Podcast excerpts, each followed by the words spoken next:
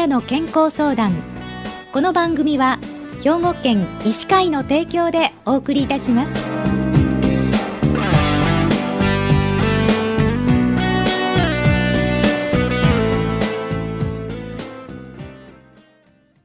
みんなの健康相談ご案内の広市加子です。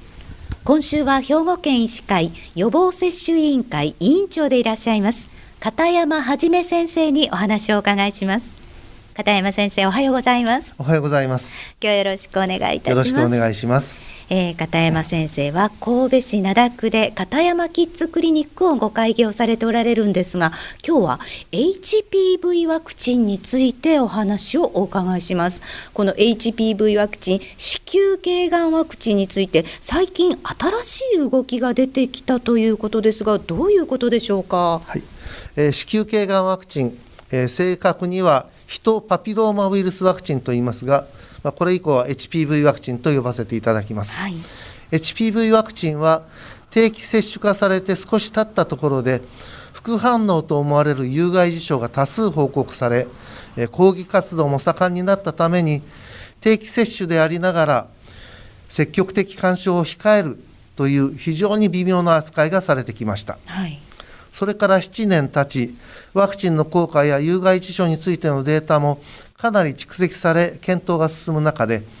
当初は強硬に反対報道をしていたマスコミの論調も穏やかになり見直しの機運が高まって新しい動きが出てきました、はい、まず昨年春に9価の HPV ワクチンが承認され本年2月から発売されたこと。次には昨年の10月に厚生労働省から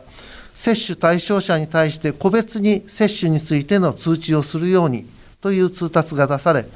新しいリーフレットが作られたことです、はい、これを受けて県下の自治体でも接種対象者に対してワクチン接種の個別通知をするところが増えてきています、うん、さらに男性への接種も任意接種ではありますが承認され開始されています、うんなるほど。あの先ほどね9価の HPV ワクチンっていう言葉がありましたけれどもどういうもんなんでしょうか？はい。えー、ヒトパピローマウイルスにはいくつかの遺伝子型があります。はい、まあ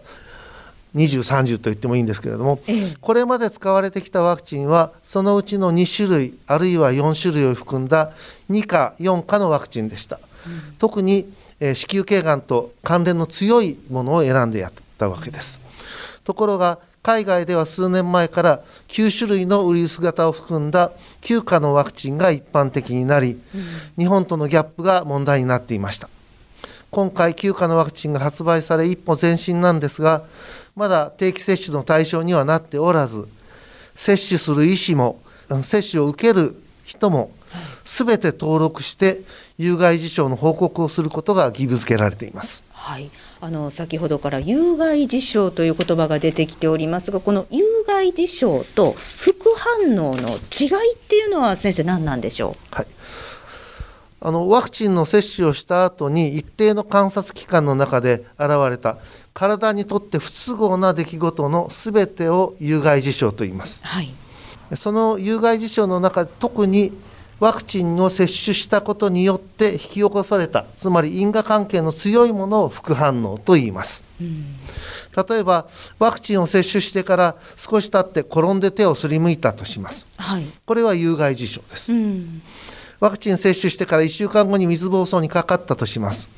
水疱瘡の潜伏期間はおよそ2週間ですのでワクチンを接種した時にはすでに感染していたと考えられますのでこれも有害事象ではありますが副反応ではありません、はい、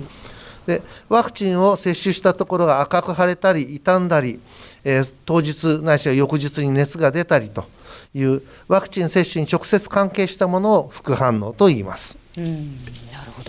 じゃあこの HPV ワクチンの接種後に有害事象が出てこう大きな騒ぎになりましたよね。どのように捉えればよいんでしょうか？はい。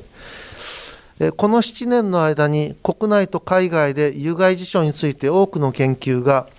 二重盲検法という最も信頼性の高い比較試験で行われてきましたが、はい、有害事象の発生率についても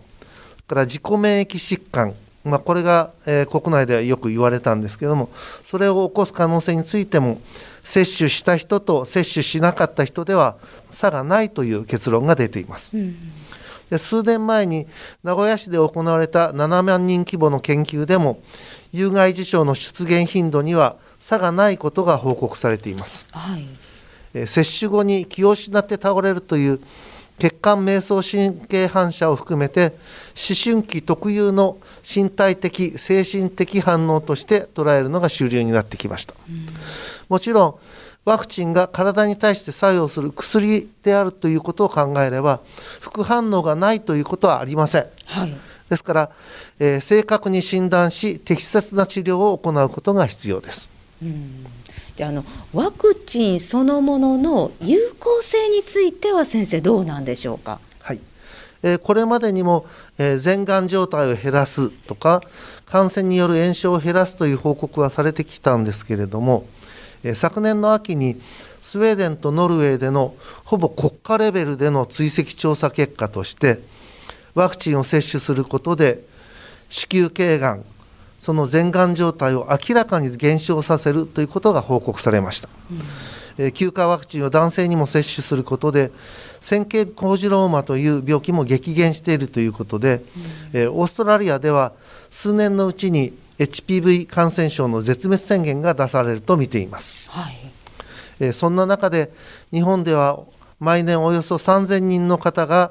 子宮頸がんで亡くなっているんです、うん、子宮頸がんに対してはワクチンによる予防と定期検診による早期発見が大切です、うん、この2本の柱を有効に使って若い女性をしっかり守っていきたいものですね。HPV ワクチンをしても定期検診はやはり受けないといけないということなんですよね。はい、それはあの絶対にお勧めします。はい、まあ日本では毎年3000人の人が子宮頸がんに亡くなっておられるんですけれども、うん、HPV ワクチンの予防とそして定期検診を行って早期に発見することが大切であるということなんですね。はいわかりました、えー、今週は兵庫県医師会の予防接種委員会委員長でいらっしゃいます。片山はじめ先生に HPV ワクチンについてお話をお伺いしました。片山先生は来週もご出演をいただきまして新型コロナウイルスのワクチンについてもお伺いする予定です。来週も先生どうぞよろしくお願いいたします。え今週は兵庫県医師会予防接種委員会委員長片山はじめ先生に HPV ワクチンについててお伺いしました。今日はどうもお忙しい中をありがとうございました。ありがとうございました。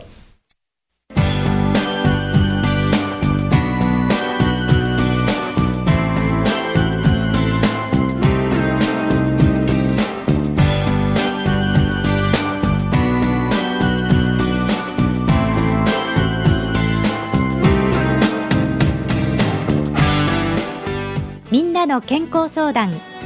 ご案内は広市加子でしたこの番組は兵庫県医師会の提供でお送りいたしました。